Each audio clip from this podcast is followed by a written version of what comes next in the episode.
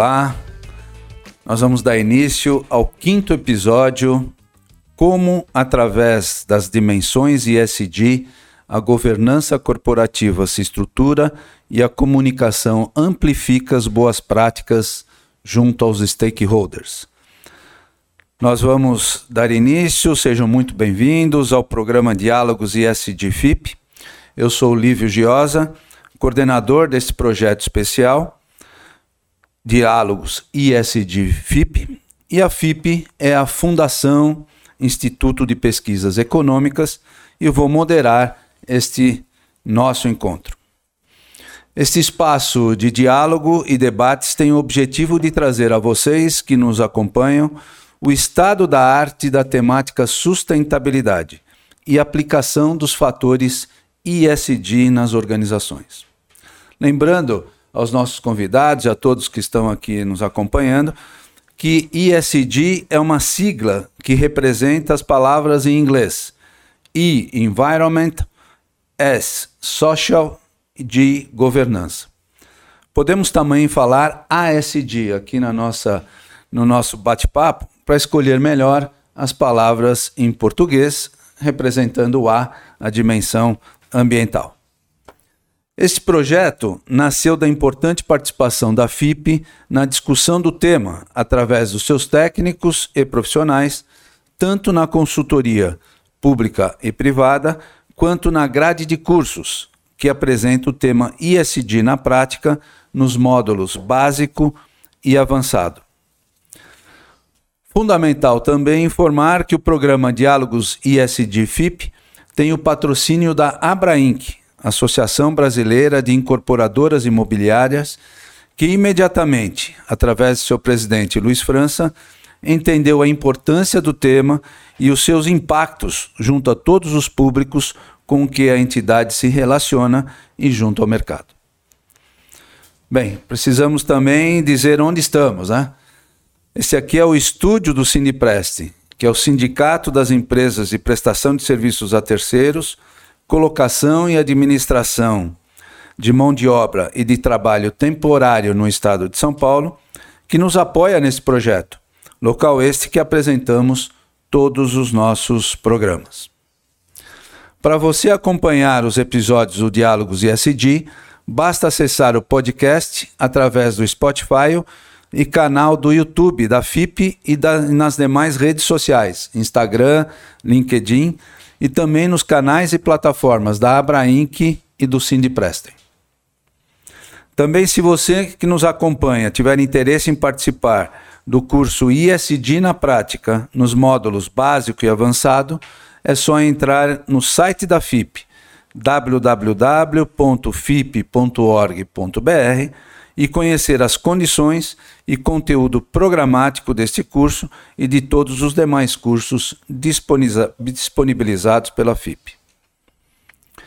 Para dar início ao programa de hoje, quero apresentar as nossas, os nossos dois convidados. Daniela Lassen, Regional Compliance Officer, DPO e ISD da Tishman Spire. Obrigado pela presença, Daniela. E o Danilo Maeda, diretor da BEON Consultoria em Estratégia ISD do grupo FSB. Obrigado. Sejam muito bem-vindos. Estamos aqui num momento bem descontraído para a gente tratar de um tema extremamente importante hoje na agenda dos, das empresas e é o que nós vamos aqui dialogar junto com vocês.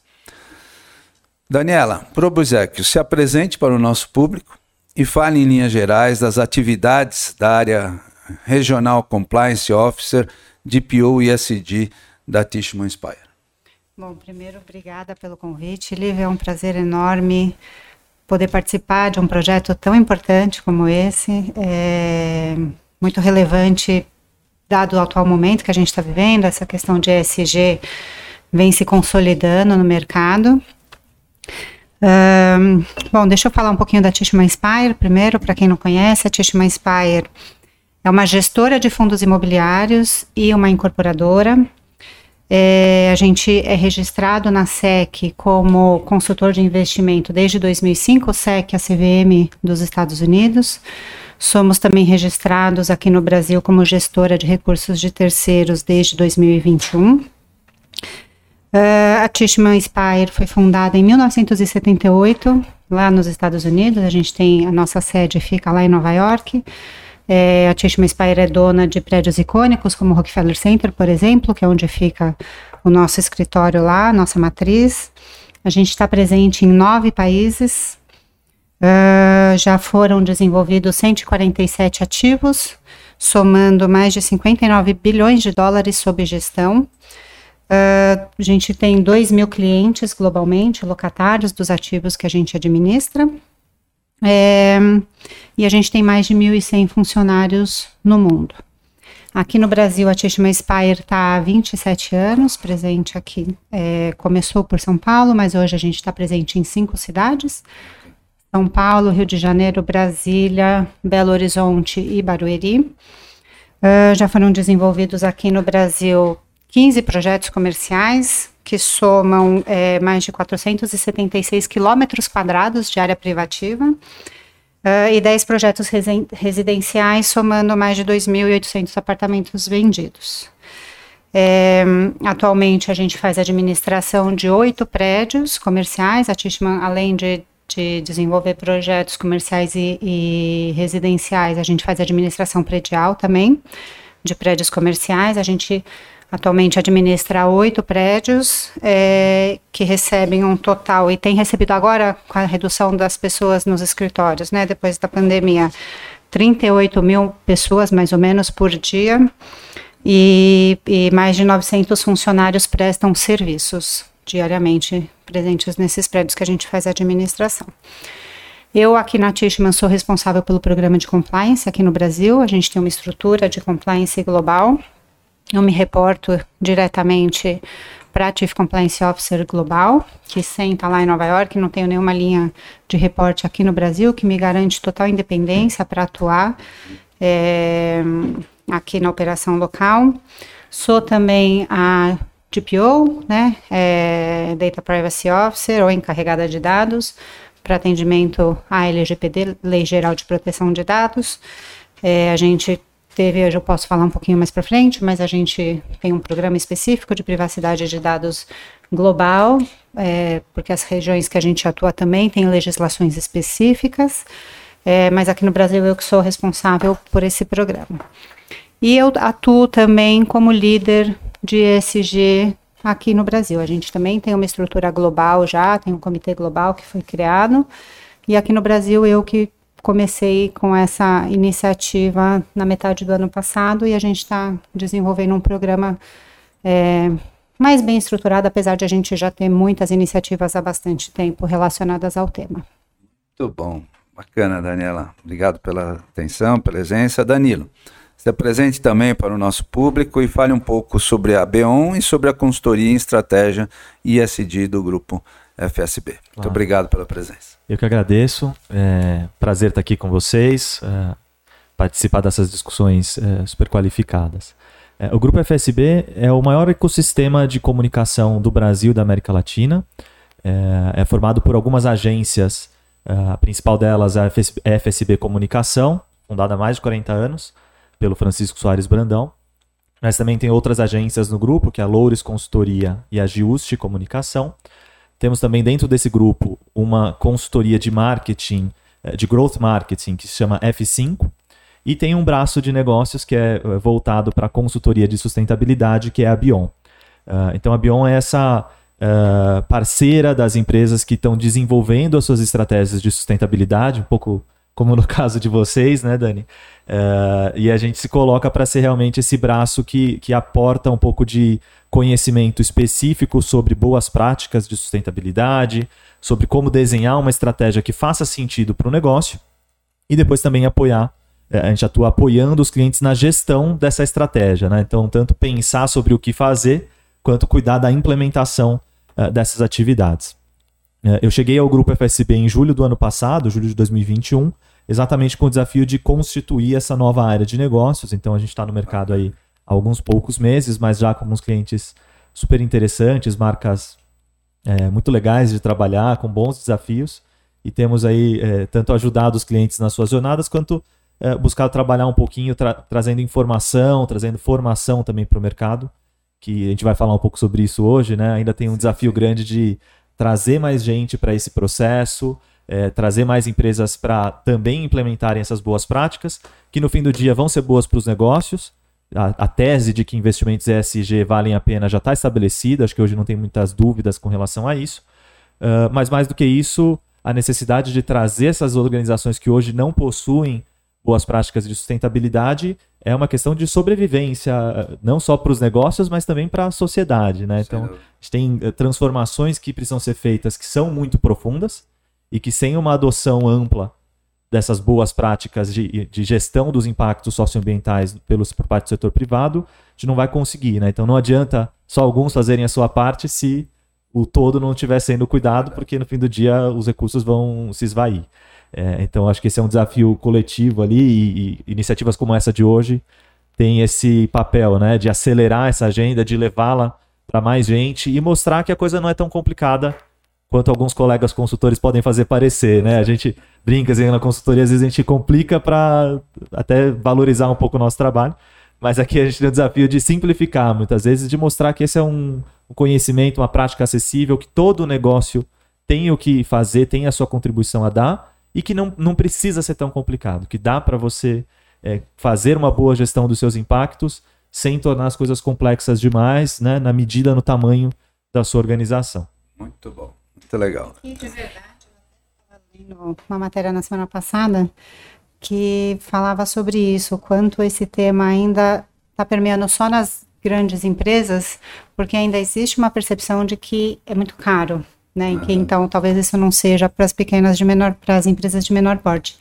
E a gente pode chegar à conclusão que não é o caso, o né? É desmistificar isso mesmo, né? Demonstrar o quanto o tema está presente no, no, no, no, mercado como um todo e que as empresas precisam prestar atenção para isso. E essa atenção uh, pode trazer uh, passos importantes dentro da organização, no, no, a forma de de, de desenvolver essas boas práticas, traduzir isso para o mercado, para todos os públicos com os quais a empresa se relaciona, e elas ter essa percepção principal de ser uma empresa cidadã. Né? A hora que ela entende que ela pode e deve ser uma empresa cidadã, isso alarga a sua percepção, seus propósitos e dá um ponto significativo ao que nós estamos aqui fazendo a nossa parte, contribuindo para a temática.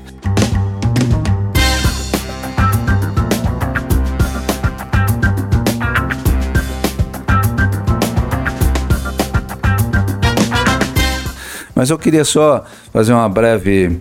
Uh, uh, um breve relato pessoal do meu relacionamento com a Tishman, que veio através da Associação Paulista Viva, que eu presido, que é uma entidade que cuida ali da Avenida Paulista e região, e a gente tem agora um diálogo muito importante, porque ali vai nascer o programa Avenida Paulista Sustentável, algo inédito dentro do modelo urbano, né, criando o conceito do distrito sustentável local. Então estamos muito, muito presentes nessa discussão através da Tishman. É um prazer a gente poder participar. É, bem bacana, é um fato inédito. E no ambiente da publicidade e propaganda, né? Eu tenho uma história, eu fui vice-presidente para América Latina da Lintas Worldwide, que foi a maior agência de publicidade do mundo. E através da Lintas a gente pôde conhecer o mercado, muito, conheço a FCFSB há muitos anos, né? E também como presidente e agora vice-presidente da ADVB, a gente tem muita relação com o mercado publicitário, com as agências de comunicação, e isso uh, faz com que essa pauta, porque dentro da ADVB tem o Instituto de Responsabilidade Socioambiental, que eu sou o coordenador, que implantamos lá atrás, em 1995, quando ninguém praticamente discutia essa temática.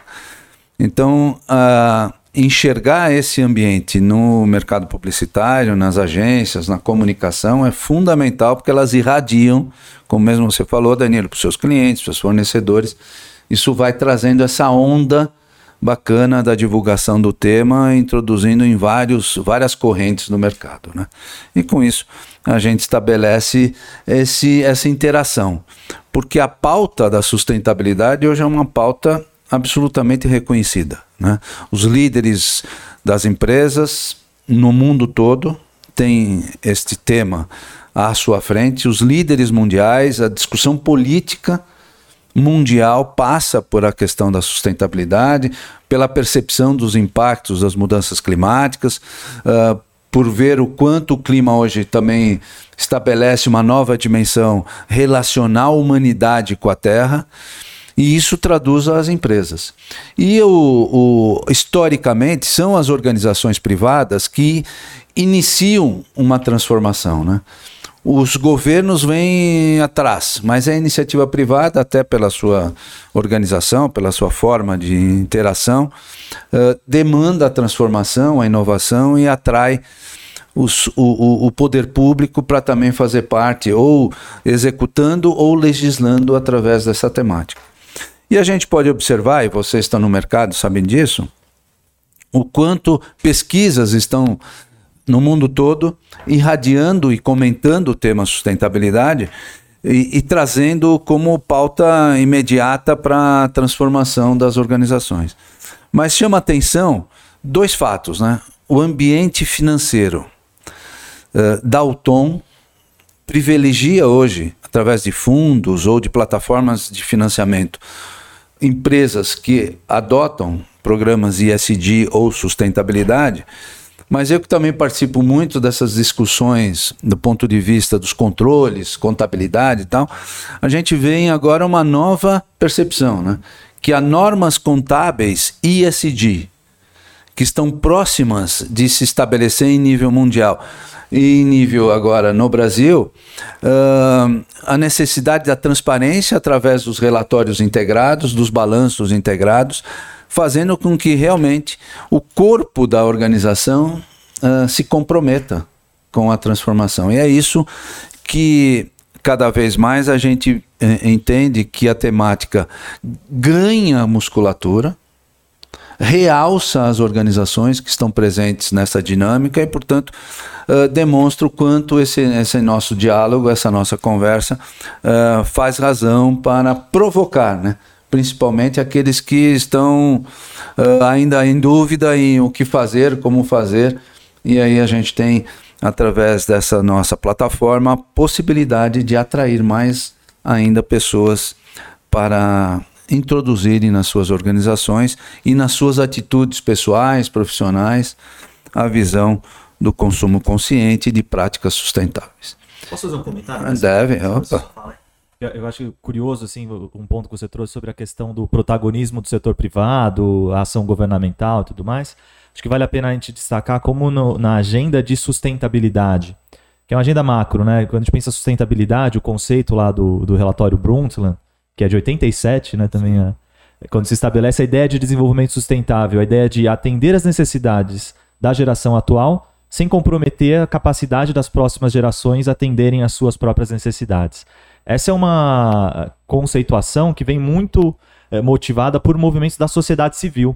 Então, assim, essa é uma agenda em que a sociedade civil tem um protagonismo. Que começou lá o setor né? privado tem um protagonismo. 80, houve a grande é. transformação. Né? Pode até mais antes ali, né?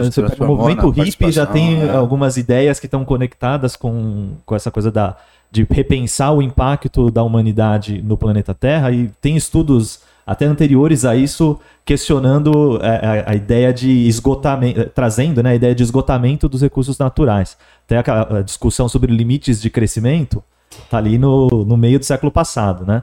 Uh, então a sociedade civil é, um, é, engraçado porque essa não é uma agenda com um protagonismo único claro, né? Você tem Sim. uma sociedade civil colocando o tema na mesa e aí o setor privado começa a se engajar com isso num viés de que assim, olha, as demandas dos meus públicos estão mudando. Então eu preciso me engajar com isso. É, eu tenho que olhar no meu. Tem que olhar. Eu preciso abastecer meu consumidor isso. com as boas práticas, porque ele está. Senão eu vou, ele está definindo de... isso. Então a eu preciso. A me... de valor vai se perder, né? Perfeito. A minha capacidade começou a pegar ah. nesse tema muito forte. E cobrar né? responsabilidades, cobrar, né? Cobrar que, responsabilidades, o que a gente chama de externalidades, né? Que, é. que as empresas se responsabilizem pelo efeito colateral que o seu modelo de negócios gera.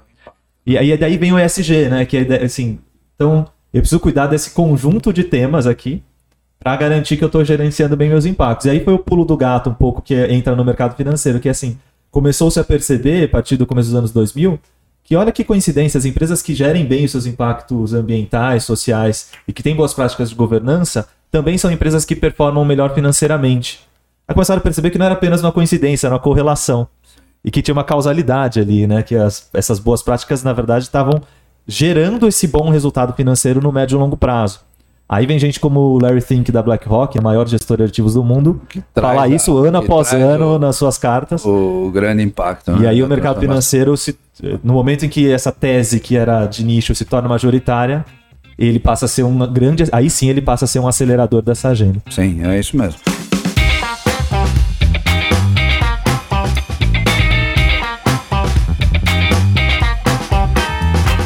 E essa, isso é, é, é, é, o, é o encaminhamento que, que está dado, e é por isso que a gente está aqui fazendo essa discussão.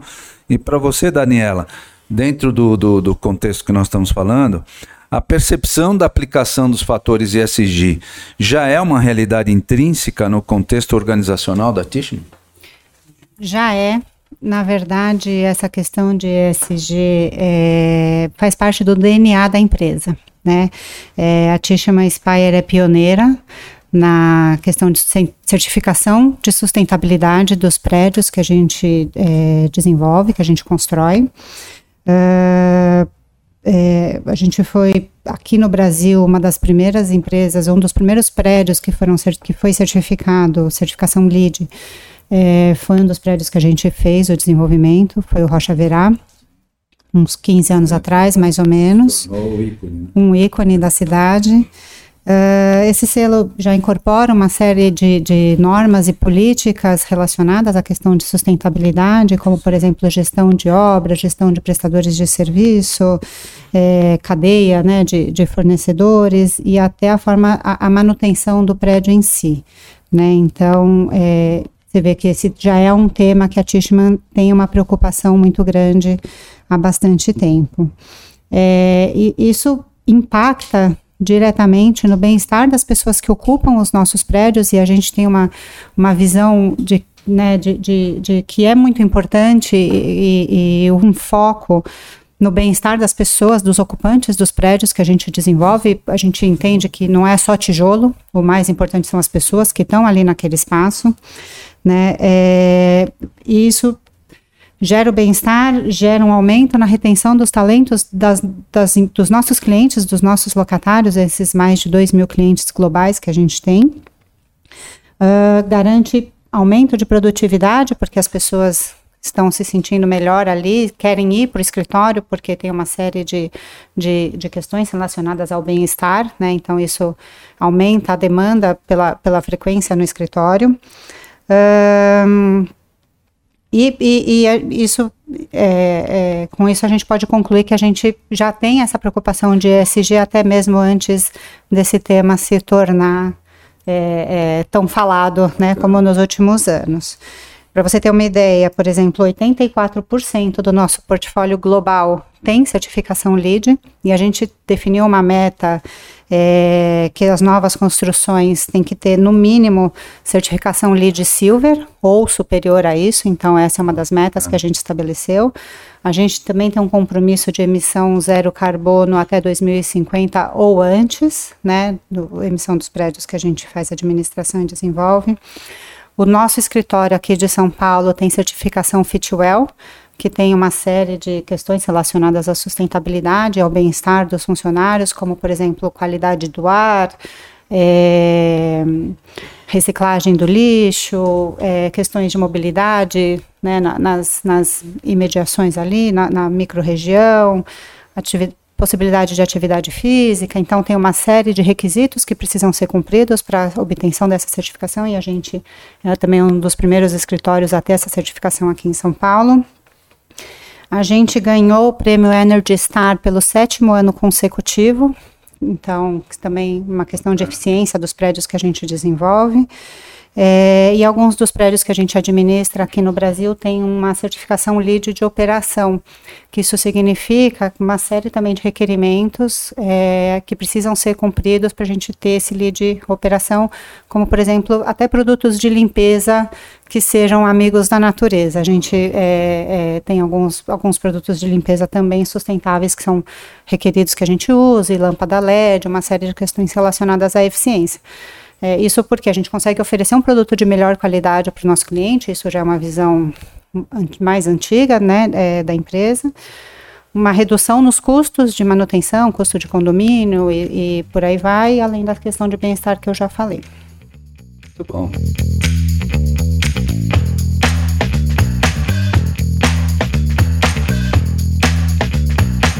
E Danilo, para o grupo FSB, qual é o posicionamento em relação à aplicação das dimensões ISD? Como é que você vê isso? O grupo FSB, quando decidiu criar a Bion e aí foi me achar no mercado para liderar esse projeto, tinha ali é, alguns objetivos em mente, né? Uh, acho que o primeiro deles era constituir realmente como uma área de negócios para que a gente prestasse esse tipo de serviço de aconselhamento estratégico uh, para os clientes da casa. São 200 uh, eh, clientes mais ou menos na carteira, grandes empresas, grandes marcas, uh, e parte delas precisando desse aconselhamento, desse apoio para entender como se engajar, qual lugar ocupar dentro dessa agenda. Uh, e, de fato, como construir os seus planos estratégicos. Né? Então, esse é, eu diria que é o desafio primordial nosso ali, de, de realmente atuar como alavanca para os clientes. Mas a gente tem outros desafios e outros objetivos também, né? Eu sou uma consultoria de sustentabilidade dentro de um grupo de comunicação. Então a gente é, tem uma reflexão muito grande ali sobre o papel da comunicação na promoção do desenvolvimento sustentável. Né? Então, é, de novo, o que, que a gente pode, é, qual que é a nossa função ali, o que, que a gente pode fazer para acelerar ou para melhorar as práticas, né? E aí tem uma reflexão interessante, ela é mais profunda que isso, mas eu vou resumir da seguinte forma: é como se a comunicação, que sempre foi, é, por excelência, a, a, área que conta histórias dentro das organizações, tivesse agora um desafio, uma responsabilidade a mais. Então não é apenas sobre contar as histórias, mas fazer também a curadoria da verdade. Então a gente precisa olhar para dentro das organizações, validar se aquelas histórias que chegam ali para a área de comunicação comunicar e levar uh, aos públicos, se elas são realmente consistentes, fortes, se as entregas estão acontecendo, se os resultados são é, adequados, se, se é, existe ali realmente é, consistência né, naquilo que está sendo construído, para que então a gente possa fazer uma comunicação que de fato vai engajar e, e trazer as audiências para perto. Né? Uh, e aí tem um terceiro desafio, que é de pensar um pouco na jornada de sustentabilidade do grupo, como corporação. Né? A gente é o maior. Olhar para dentro e falar. Vamos praticar e de deixar a exemplaridade para a gente poder. Né? A gente é o maior o grupo resto. de comunicação do Brasil, são quase mil pessoas trabalhando dentro do, desse ecossistema, então temos sim os nossos impactos. E aí a gente está eh, no começo da nossa jornada, né? Acabamos de constituir. É um pouco do que você comentou, né? Lógico que já existem várias boas práticas de gestão de impactos, no nosso caso, muito mais focados em temas sociais e de governança, que pelo modelo de negócios os impactos ambientais são menores. É, até porque, é, eu falo muito isso assim, né? A boa gestão é muito parecida com uma boa gestão ESG. Porque no fim do dia, uma boa gestão que pensa em longo prazo, que pensa em engajamento de stakeholders, que são temas que já estavam aí colocados antes da onda ESG tomar conta uhum. do mercado, é, aparentemente já vai estar preocupada em endereçar várias das temas que estão sendo colocados agora. Né? O que a gente precisa muitas vezes é organizar essa agenda de uma maneira mais sistemática e entender onde é que estão os pontos cegos. Que, que, temas eventualmente não estavam sendo olhados porque antes não estavam colocados. Né? Então é um pouco isso que a gente está uh, nesse momento construindo lá dentro de casa, com foco muito grande uh, nessa primeira onda no tema da diversidade, equidade e inclusão. Né? A gente já tem um time ali razoavelmente diverso, dependendo do prisma que a gente olha, mas a gente reconheceu, fizemos lá uma pesquisa interna e reconhecemos alguns pontos de melhoria importantes é, para promover uma melhor diversidade dos nossos times é, porque é a coisa certa a se fazer, mas também porque é, já existe uma tese bastante comprovada de que equipes mais diversas são mais criativas, são mais inovadoras, Sim. respondem melhor a mudanças de mercado. Então vai ser bom para o nosso negócio, vai ser bom para o nosso cliente e a gente vai estar tá fazendo a coisa mais certa, né? tornando o nosso time mais parecido com a sociedade na qual a gente está inserida é, não só no, no, na demografia geral da empresa, mas também nas posições de liderança. Né? Então, um desafio grande que a gente já começou a, a endereçar aqui nesse ano, deixamos orçamento, contratamos é, parceiros para nos ajudarem a, a, acelerar essa jornada, e outros temas que a gente também já está começando a, a, mapear e, e, e é, se organizar dentro de casa como você disse, né? Para não ser aquela coisa do, da casa de ferreiro. Né? É, a gente é, quer tem que começar é, dar o exemplo mostrar também. o exemplo. E aqui só fazendo um, uma breve comparação, né? Quando você vê na Tishman a, a possibilidade de tangibilizar a atividade ISD como um todo através de um prédio, né? Então você tem ali um, um, um uma, algo absolutamente perceptível pelas pessoas, em comparação com uma agência como é o grupo FSB, onde você tem pessoas, fundamentalmente, e muitas das práticas são intangíveis. Então, o teu desafio, Danilo, eu penso, eu gosto muito dessas dimensões, porque é, o setor de serviços, que é onde está a FSB, fundamentalmente, ele é o grande desafio né, na, na, na, no entendimento de como essas posturas possam estar perceptíveis pelas pessoas, é que eu acho que você tem aí um espaço muito bacana de, de deixar uma marca e o grupo se tornar um meio que um benchmark em tudo que vai, vai ocorrer, porque isso implica em transformar. Né? É, o teu papel será um papel de transformação uh, extremo, né? E, e, a FSB como um todo tem esse tem esse poder junto às pessoas com as quais ela se relaciona para desenvolver um outro ser humano, né? Uma trajetória nova que muitos vão percorrer, talvez sem perceber, mas vão entender isso daqui a um tempo, o quanto esse trabalho trouxe benefícios, né? O setor de serviços tem um desafio estratégico Uh, talvez mais profundo quando pensa em sustentabilidade. Né? Setores industriais, outros setores que têm o um impacto mais óbvio, mais claro, mais pronunciado, fica fácil você saber por onde começar e o que você precisa fazer para endereçar os seus impactos. Né? No setor de serviços, muitas vezes não, demanda uma reflexão um pouco mais profunda. Né? No mundinho aqui nosso da comunicação, a gente vai falar de cultura, vai falar de privacidade, vai falar de acesso à informação, vai falar de direito à expressão né? Vai falar de, de vários temas que são um pouco intangíveis e tem uma reflexão sobre o nosso papel nessas agendas. Outras empresas do setor de serviço vai ter, vão ter reflexões semelhantes, né? Então. É, mas é muito curioso, é muito gostoso de pensar sobre isso, assim, porque a cabeça trabalha. Completamente diferente, Exato. os objetivos sustentáveis vão ser outros, é, né? Então é realmente um exercício diferente, é, né? Inclusive por isso que com a cada um é com seus desafios, exatamente. É, senão você vai ter as empresas ali e, e, por um tempo a agenda foi assim, no mercado financeiro está começando a se ter hoje essa é, essa qualificação de entender que eu não posso fazer as mesmas perguntas para todo mundo. Porque senão meu, minha ferramenta de avaliação vai ficar enviesada. Vou premiar alguns comportamentos que nem eram tão relevantes e vou penalizar alguns outros que eh, também não deveriam ser tão penalizados.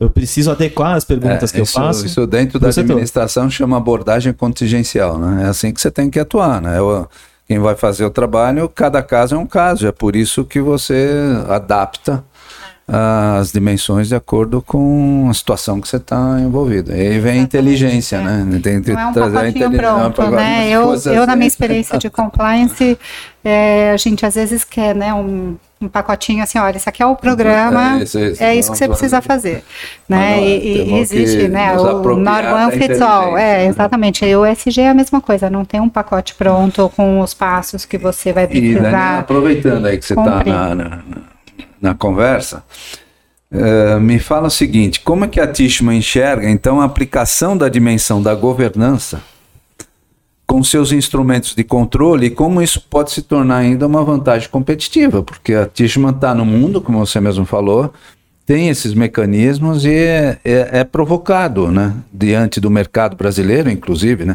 São realidades diferentes lá nos Estados Unidos, com o Brasil. E esse papel a Tishman pode, pode, eh, pode atuar de uma forma bastante bacana aqui no Brasil. Sim. Como é que você vê isso? É, assim, o, o, ciclo de vida do negócio da Tishman é de longo prazo, né?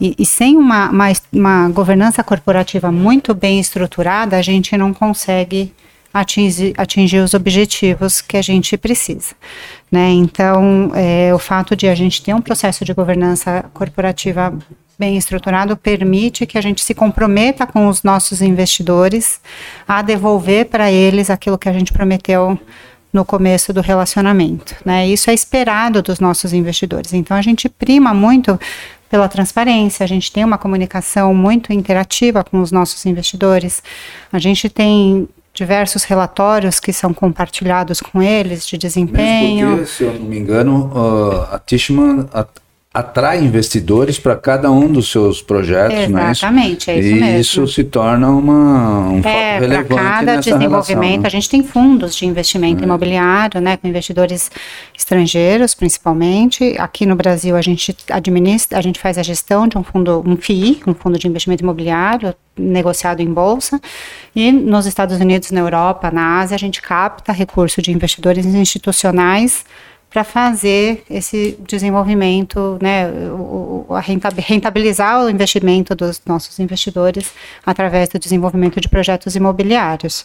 É, sem um processo robusto de controle interno, de governança corporativa, a gente não consegue devolver para os investidores o que é esperado da gente. Né? Então, é, transparência, credibilidade, tudo isso impacta diretamente na nossa reputação, que é com base na reputação que a gente consegue fazer a captação de investimentos. Se a gente tem um problema de reputação, a gente tem muita dificuldade de captar recursos, né? É, além disso, como eu comentei, a gente é registrado na SEC e na CVM. Os nossos reguladores esperam também, né, além de ter uma série uma série de demandas regulatórias que a gente precisa cumprir, um série, uma série de relatórios, informações que a gente precisa compartilhar com os reguladores, existe uma expectativa deles que a gente atue em conformidade com regulamentações e, e, que tenha muito esse processo de transparência, gestão de conflito de interesse. Então, a gente já tem um sistema de governança corporativa muito bem estruturado há alguns anos. É, até porque isso está diretamente relacionado na qualidade do serviço que a gente presta para os nossos investidores. Muito bom. E a gente também, é importante, acho que, que mencionar que a gente divulga relatório de sustentabilidade já há alguns anos. Ele é uhum. publicado, fica disponível na nossa, no nosso website. É, e, e, a gente compartilha uma série de informações é de, de, GRI, GRI, E a gente, é, além disso, a gente compartilha dados de sustentabilidade com a Energy Star, que é justamente esse processo de, de premiação, uh, GRESB, por aí vai. Então a gente tem todo um, esse processo de transparência das atividades que a gente desempenha. Muito bom, Daniela.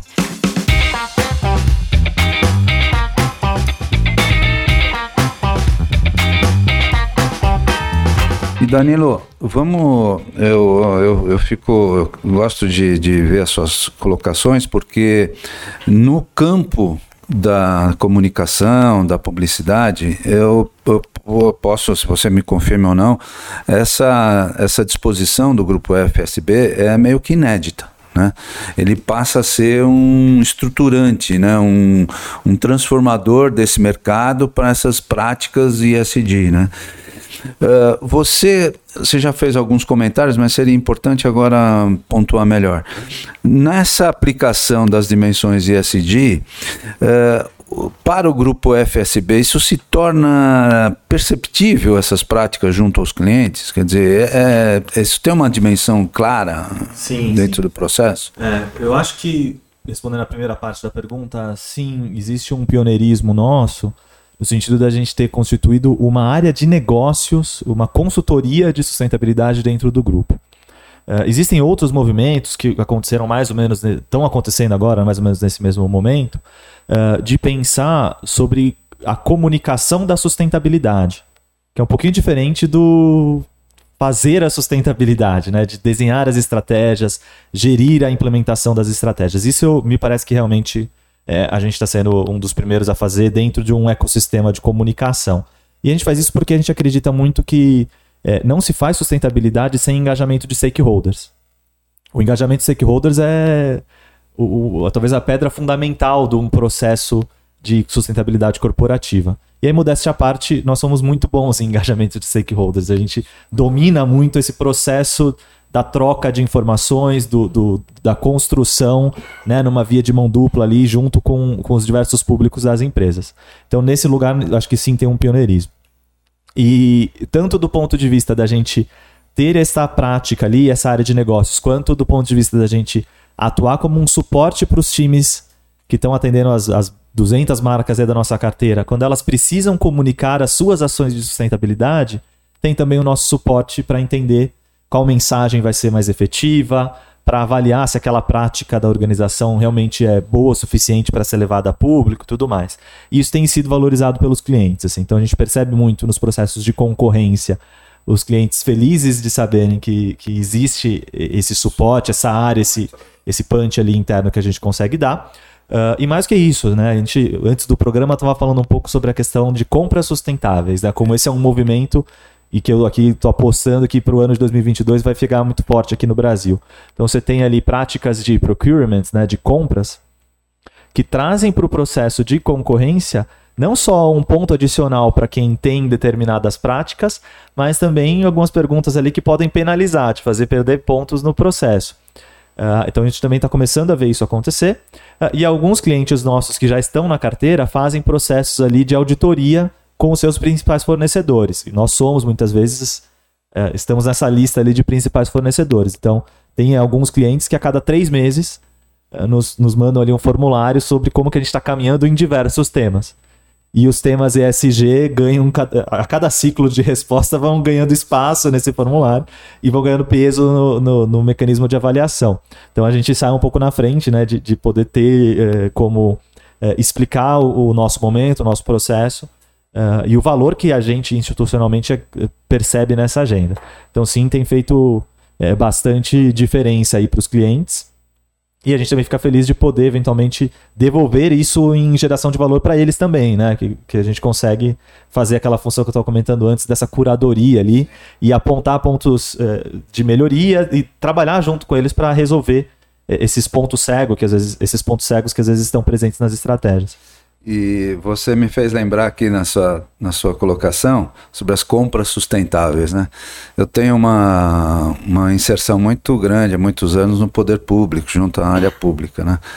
E nós fizemos um programa foi reconhecido durante a Rio Mais 20, em 2012, uh, eh, conhecido pela ONU, pelo PNUMA, chamado Programa Município Sustentável. E nós fizemos uma implantação o primeiro programa Município Sustentável na cidade de Atibaia. Até aqui está o Fernando e a Ali Monteiro no estúdio que nos acompanharam nesse projeto. E um dos, dos itens do programa, voltado para dentro da, da, da, prefeitura, era construir o um modelo de compra sustentável. Então, estou falando de 2013, 2014, né? É. há nove anos atrás quando ainda essas práticas eram muito distantes do dia a dia. Você imagina, na, na, isso na iniciativa privada, você imagina no poder público. Uhum.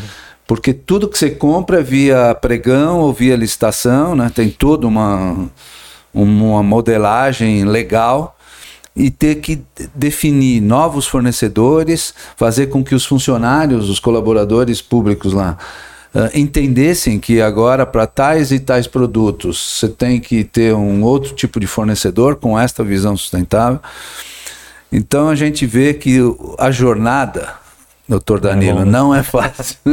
É, ela, ela exige muita, muito o, né, entusiasmo, compras, essa é. transformação ela demora, Sim. é lenta, né? O tema das compras, ele, ele tem muitas nuances, né? Porque, assim, quando você está na, na, na, função ali de pensar a estratégia de sustentabilidade da sua organização, é, você está mais bem posicionado para pensar com profundidade sobre quais são os seus impactos, quais são os temas mais relevantes a, a materialidade está mais perto de você, você consegue mapear aquilo. Tem alguns modelos de negócio em que os principais impactos não estão dentro da organização, estão na cadeia de valor. Aí vai ficar um pouquinho mais complexo de mapear onde eles estão. E um pouquinho mais complexo também de definir com quais indicadores a gente vai medir. Porque no fim do dia, o que você vai fazer é definir. Na compra tradicional, você tem aspectos técnicos, critérios técnicos e critérios de preço para definir com quem você vai trabalhar. Você vai acrescentar aqui mais um conjunto de critérios na teoria é simples, né? Agora, quais são esses critérios que a gente vai utilizar? Quais indicadores eu vou usar para medir desempenho de sustentabilidade de uma empresa que eu vou contratar e que, portanto, não é o meu modelo de negócio, é outro modelo de negócio, eu preciso É, não necessariamente tem maturidade. É um e processo mais lento Exato, também, né? aprender o que é o impacto importante para ela, para depois exigir um indicador que faça sentido e me preparar para ajudar quem ainda não está maduro a caminhar, porque senão eu vou excluir o mercado e aí eu vou criar um incentivo que ele continue não tendo essas boas práticas e não é isso que a gente quer no todo, né? O efeito sistêmico que a gente quer é mais gente eh, adotando essas boas práticas. Então eu preciso de alguma forma ser o, o auxiliador desse processo. né? Então tem muitas você vai pensando assunto e ele vai Detalhes, né? desdobrando É, em vários aspectos.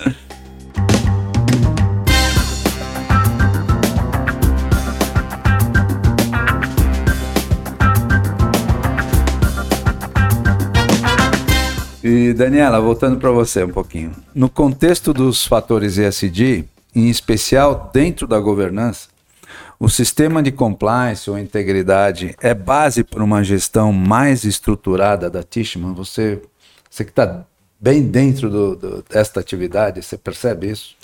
Eu percebo. É, como eu falei, né, a gente depende muito da nossa reputação para a continuidade do nosso negócio, né? A gente, é, como capta recurso com investidores institucionais que também têm uma série de, de de responsabilidade. é outro nível de responsabilidade, porque eles também têm responsabilidade de transparência, né, do, do lado deles, né? Então a gente precisa assegurar que a gente tem um programa de compliance muito robusto, é, para a gente poder entregar com qualidade aquilo que a gente faz, visando sempre o longo prazo, né, a perenidade do nosso negócio.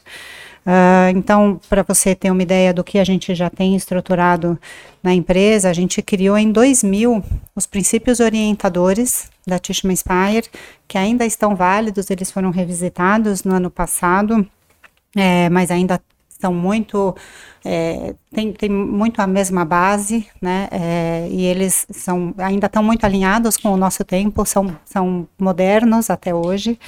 Ah, a gente em 2021 publicou uma política de ESG.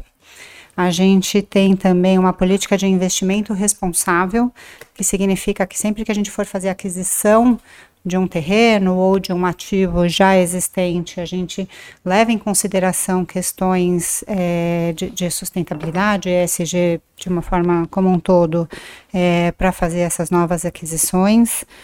Uh, a gente acompanha o desenvolvimento dos, dos objetivos sustentáveis, né? é, e a gente publica isso, então, de novo, a transparência presente. Uh, a gente tem já super bem estruturado há alguns anos uma política de prevenção à lavagem de dinheiro, uma política de anticorrupção, é, não só política, mas controles internos também que sustentem o, o cumprimento dessas políticas, né, dessas regras. A gente tem um processo estruturado de due diligence e que realmente, no nosso caso, e muito em linha com o que o Danilo falou, é, a gente está cada vez mais incluindo questões de ESG né, é, nesse processo de due diligence. A gente é, é, a gente chama de vetor, mas é que não é vetor, mas Os fornecedores? aos fornecedores, exatamente, de toda a nossa cadeia de valor, né? Então a gente aprovou só em 2021 quase 150 fornecedores, eles têm lá um processo, um questionário, um sistema que faz a due diligence, uma coisa que eu acho super interessante na Tishman Inspire é que a área de negócio se envolve no processo de due diligence, então eles, eles fazem uma primeira revisão, então não é só o compliance que, que assume essa responsabilidade, está permeado na empresa, na cadeia como um todo. Uh, a gente tem uma política estruturada também de privacidade de dados, como eu comentei, eu sou a encarregada de dados e desde do, da LGPD a gente tem esse programa estruturado e a gente assegura isso. Está dentro do ESG também, né, Aham. dentro da parte de governança, a gente tem uma política de gestão de conflito de interesses, então é, sempre que tem algum tipo de conflito, tanto ou possível conflito, né, de questões relacionadas a investidores ou até entre interesses próprios e da empresa, a gente tem regras, procedimentos, compliance se envolve. Então a gente já tem uma, uma, uma estrutura é, muito robusta, mas que a gente continua trabalhando para melhorar. Então a gente está criando ética, código, código de, conduta, de ética, tudo isso canal de denúncia no... independente disponível Perfeito. no nosso website. A gente está estruturando agora um programa de, de direitos humanos. Né? Então, estou trabalhando um treinamento que a gente vai apresentar para os nossos prestadores de serviço é, muito baseado no que a gente estava conversando antes de começar o programa, é, com relação a, a, a. gente vai tratar questões de vieses inconscientes, o quanto a Tishma Spear não tolera racismo, preconceito, falta de educação. É, questões relacionadas a, a, modern slavery, né, é, essas questões de tráfico humano, escravidão moderna e tal. Então a gente está ampliando esse programa. Uh, e os nossos prestadores, nesse processo de due diligence, eles, eles assinam um termo de responsabilidade, onde eles se comprometem é, a pagarem de forma justa os funcionários deles, né, é, remuneração justa, em dia, é, que eles provêm para os colaboradores um ambiente de trabalho digno, né, é, e seguro, desenvolvimento dessa força de trabalho no que diz respeito a treinamento, é, e que eles atuam em conformidade com a legislação. Então a gente tenta permear por toda a, a cadeia.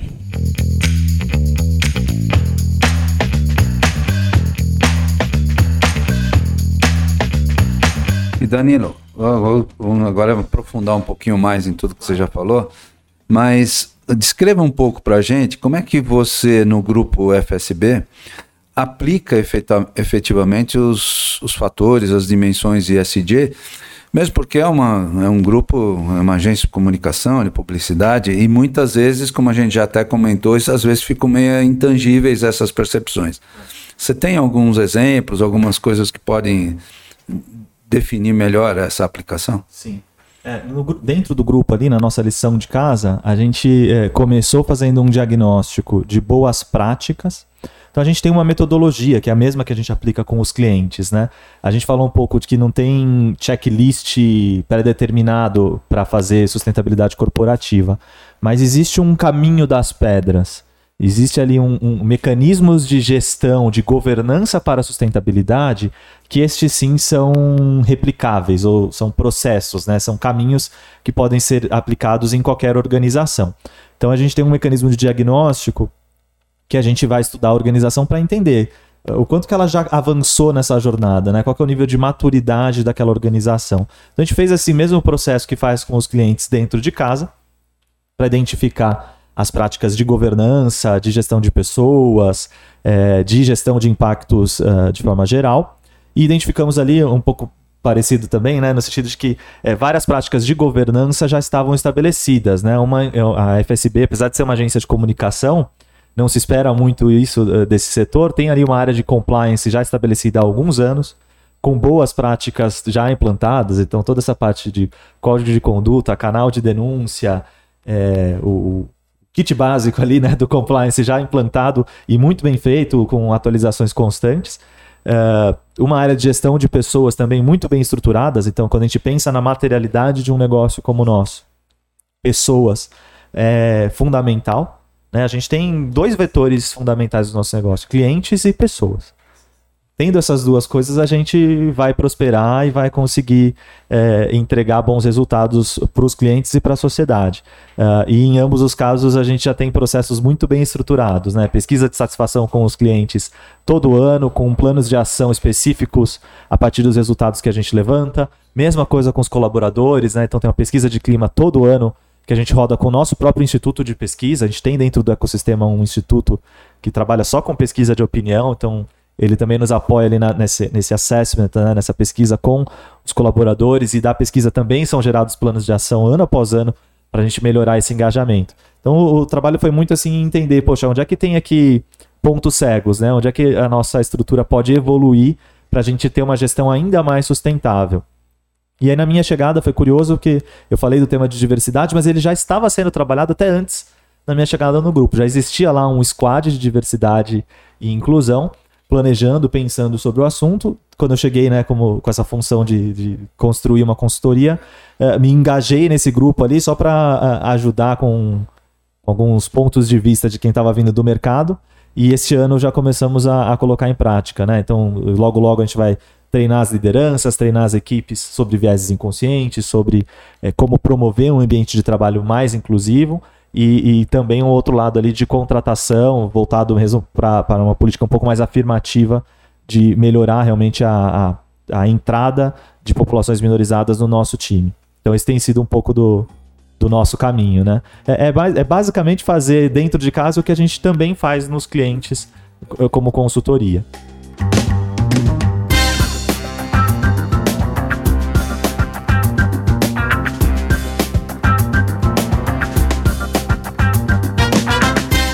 Daniela, como a Tishman, nas suas operações, mitiga as emissões de carbono? Essas ações também atingem seus fornecedores? Você, você tem já essa dimensão? Sim, a gente, como eu comentei, tem é, um compromisso né, de ser carbono zero até 2050 ou antes. Uh, torcer para que seja antes. Torcendo para ser antes. falado todo mundo que está projetando 2050, vamos é, trazer é. para A gente já está definindo, trás, vamos, né? Vamos é, encurtar o, esse caminho. O, o, o, que a gente chama de caminho de descarbonização. Né? Ah, isso já está em, em andamento. Então, idealmente, a gente chegue a isso bem antes de 2050.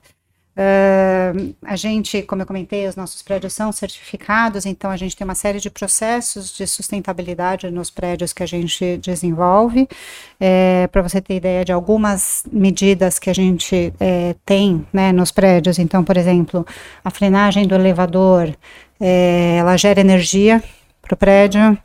É, a gente tem a roda entálpica no sistema de ar-condicionado, que diminui a necessidade de, de, resfriamento do ar que entra no prédio, ela, ela resfria o ar de forma é, quase que automática. É, a gente tem os vidros das fachadas insuflados, que, que absorvem menos calor, então geram menor necessidade de consumo de energia. Uh, a gente vem diminuindo ao, aos poucos é, o uso de geradores é, que usam combustível fóssil, né? Então a gente é, tem essa preocupação também. A gente tem assinado contratos com fornecimento de energias renováveis.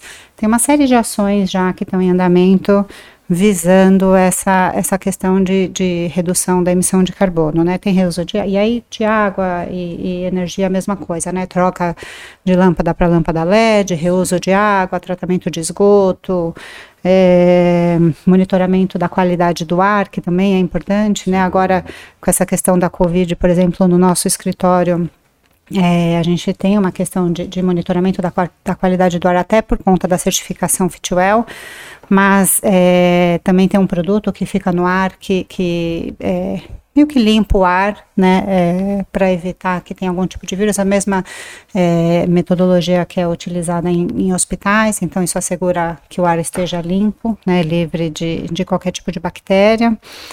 Uh, reciclagem de lixo e por aí vai, né? E aí a gente tem também todo o descarte consciente, então as baterias que são usadas nos geradores, o óleo da bateria é descartado de forma é, consciente, então tem, tem toda essa, essa questão.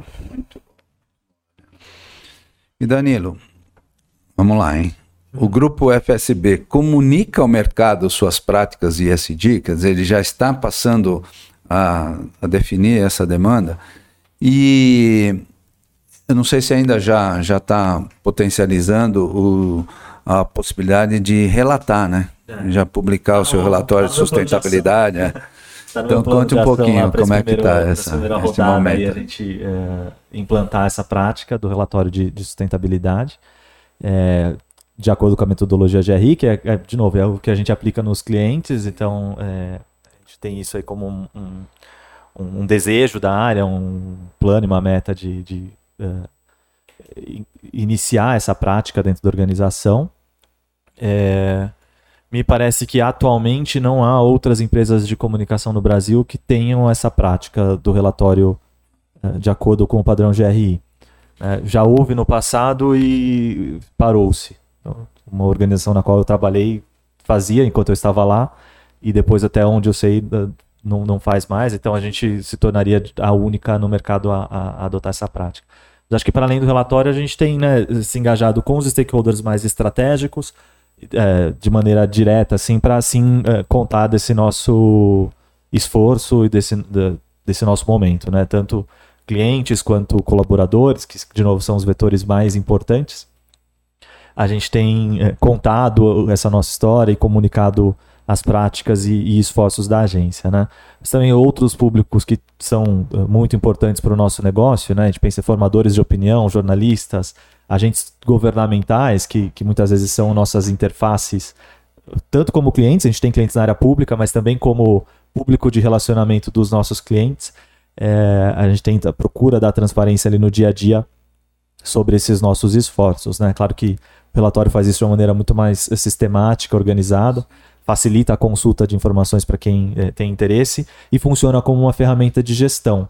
Né? Então a gente tem esse ganho duplo ali, né? tanto de dar transparência, de mostrar e, e é, adotar essa postura que, que adiciona um valor reputacional, mas é, talvez até principalmente ter o ganho de fazer essa gestão dos indicadores de temas materiais que permite que se avance realmente nessa jornada, né? Então, o relatório é provocativo, né? É, ele vai então... para fora e para dentro e ele exerce uma dimensão muito importante dentro. Tudo bem feito, né? É, ele pode ser tratado apenas como uma apenas como uma mera peça de, de marketing é, promocional ah. e aí todo o valor que tem nessa peça ele, ele vai, ser, vai ser não, não vai, vai se esvair. Né? Eu brinco assim, ninguém, eu não conheço alguém que tenha ali, a não ser pessoas que trabalham com isso e ainda assim poucas que tenham lido um relatório de capa a capa. Uhum. Ele, aí ele fala, nossa, mas você, né, você produz relatórios para as empresas e você diz isso que não se lê relatório de capa a capa. Você já leu um dicionário de capa a capa? Você já leu uma enciclopédia de capa a capa? Esses documentos são importantes, mas são documentos de consulta. É né? Não são documentos de. Não é um livro de história para você é verdade, ler do começo ao fim. Agora a informação precisa estar tá lá. Que frustração seria você abrir o dicionário e não encontrar a palavra que você está procurando, né? É verdade.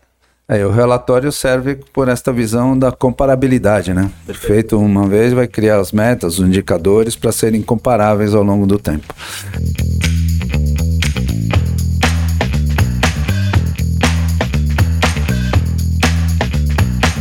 Mas você vê que o nosso bate-papo tá gostoso, mas a gente está chegando no final, né?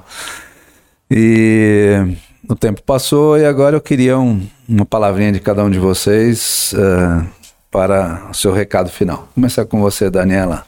É, acho que a gente falou muito pouco da, não tivemos oportunidade de falar das questões sociais que também são tão importantes, né? É, então, compartilhando algumas ações da Tishman Inspire, é, a gente tem um dia global do, do voluntariado. Então, são, é um dia que todos os funcionários da Tishman podem, né? A gente organiza uma ação e a gente vai fazer um trabalho em causa, né, de causa social. Então, no ano passado, por exemplo, aqui no Brasil, e aí cada operação organiza a sua ação. O ano passado, a gente aqui no Brasil foi numa escola, num bairro de periferia, e reformou duas salas, ficou super bacana. Então, a gente usa a nossa expertise, né, de, de, de revitalização de espaços para melhorar a qualidade de vida dessas crianças. A Tishma Spire trabalhou de forma pro bono, é, fez a gestão do, do, processo de construção da fábrica de vacina multipropósito do Butantan, que eu acho que foi uma ação muito bacana da empresa, quando a gente mandou para o nosso CEO global né, a, a, a proposta ou a, a, demanda de poder participar desse projeto tão importante no começo lá da pandemia, é, ele falou sim na hora, né? Então a gente doou o nosso tempo também, é, as melhores, algumas das melhores cabeças da empresa dedicando o seu tempo nesse projeto, né? De forma pro bono, achei que foi um, um trabalho muito bacana da Tishman. Uh, durante a pandemia, a gente se organizou, os colaboradores da empresa, para arrecadar dinheiro para comprar chinelo para doação para os hospitais de campanha, que a gente viu uma reportagem que estava faltando chinelo para os pacientes.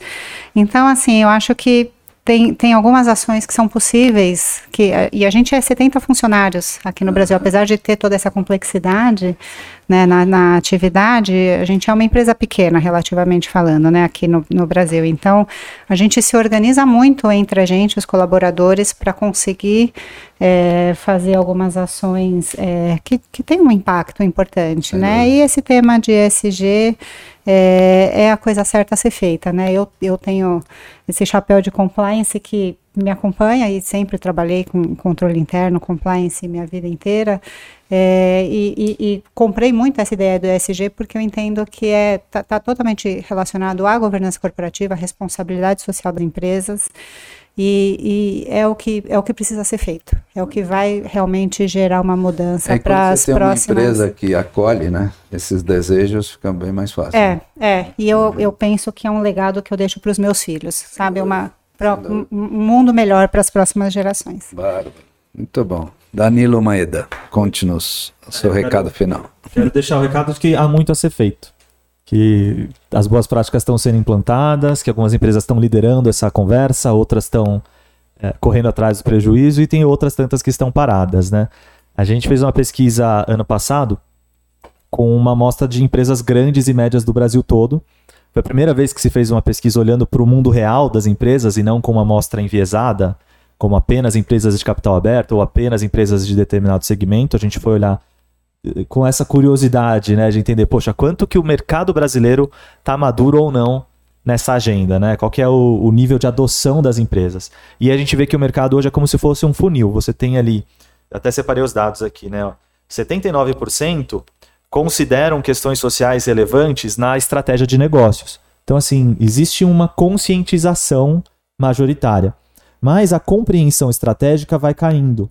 Porque você vê, 83% consideram a opinião dos stakeholders importante ou muito importante, ainda bastante alto, né? Mas quando a gente vai ver assim, você tem um mapa de risco socioambiental, aí cai para 47, 43%, menos da metade. Você tem uma estratégia de sustentabilidade, 37%, aproximadamente um terço, né? E aí, quando, então tem uma diferença entre conscientização e compreensão estratégica, de incorporar no nível estratégico da empresa. E se a gente desse mais um nível para ação prática, aí o funil vai ficando mais restrito. Então, quando a gente vê isso, né, apesar de engajamento de stakeholders estar presente em 47% das empresas é, que falam que tem um mapa de stakeholders, é, a gente vai ver que metas socioambientais são só 30% das empresas que possuem. E se a gente cruza a existência de meta ambiental com a conexão entre essas metas e os ODS, os Objetivos de Desenvolvimento Sustentável, e essa, a, a meta ESG ter um componente na remuneração variável, são só 3% das empresas que tem uma meta de ESG que mexe no bônus e que esteja conectada com o ODS, né? 19% só tem é, matriz de materialidade, que a gente comentou do quão importante, do quão fundamental essa ferramenta é. Como é que você vai fazer sustentabilidade se você não sabe os temas mais importantes? 80% das empresas estão nessa situação. Né? Então, assim, é, é, é para essa fatia do mercado que a gente precisa conversar muito, trazer para perto, mostrar que Sim. não é um bicho de sete cabeças uh, e que é não só possível, como necessário que todo mundo se engaje e faça sua parte. Do contrário, uh, todos esses esforços, todo esse trabalhão que a gente tem aqui de tentar fazer a agenda avançar vai ser insuficiente, né? Porque de fato o nível de transformação necessário é muito grande. Então tem muito a ser feito, não vamos achar que a onda passou a gente ainda tem bastante coisa para construir em conjunto. Muito muito legal. Muito bem, estamos chegando no final e eu preciso agora fazer os agradecimentos necessários, né? Quero agradecer a diretoria da FIP, na pessoa do seu presidente, o professor Carlos Luque, a diretoria da Abrainc, na pessoa do seu presidente Luiz França, que nos apoia nesse, neste evento, a diretoria do Cine Prestem, na pessoa do seu presidente, o Vander Morales, aos técnicos, o Zé Carlos e o Beto, que estão aqui no nosso estúdio, a nossa equipe de apoio, Ali Monteiro, Augusto Roque, o Zé Fernandes, a Michele Belfiore e ao time da GBR Comunicação, aqui representados pelo Vitor Rabelo. Não esqueçam todos de nos acompanhar no canal do Spotify e no YouTube da FIP e nos canais da Brainc e do Cineprestem e também nas redes sociais destas instituições. Agradeço aos nossos dois convidados. Vocês foram impecáveis, foi muito bacana a presença de vocês, os recados que deixaram. E também a você que nos acompanhou neste Diálogos ISD FIP com o patrocínio da Abrainc e o apoio do Sindeprestem. Até o próximo episódio.